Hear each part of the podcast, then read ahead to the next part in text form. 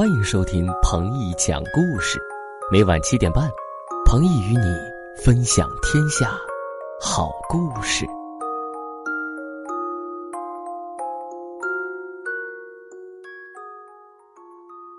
窗边的小豆豆用手说话。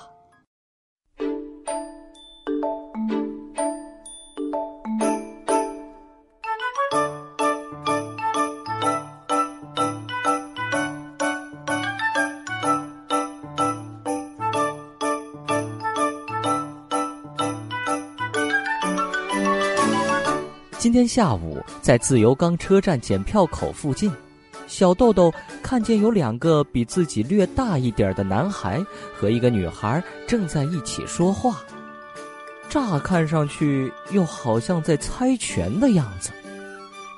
但仔细一看，他们那手势比猜拳用的石头剪刀布要复杂的多。因此，小豆豆觉得非常有趣，便靠到近前去细细的看了一番。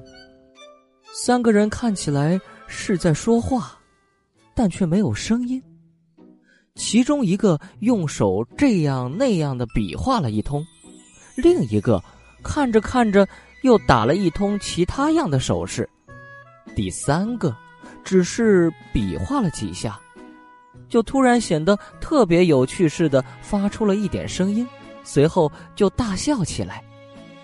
小豆豆看了一会儿，终于弄明白了，他们是在用手讲话呢。我要是也能用手讲话，该多好呀！小豆豆十分羡慕的这样想到，他很想和他们交个朋友，但又不知道该怎样用手表示。让我也参加到你们一块儿吧，这个意思。再说，他们又明明不是巴学园的学生，如果自己讲出去了，反而会显得很不礼貌的。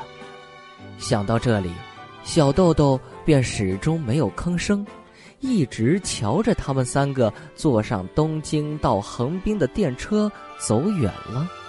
小豆豆在心里暗暗的下定了决心。总有一天，我也一定要做个能用手和大家讲话的人。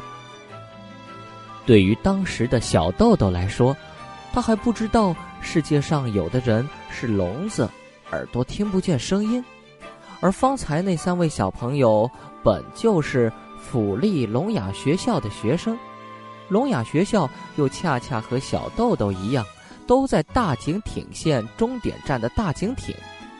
这些事儿。小豆豆就更不了解了，在小豆豆的心目中，只觉得那几位两眼闪光、看着对方手指动作的小朋友特别的好看，盼望总有一天能和他们交上朋友。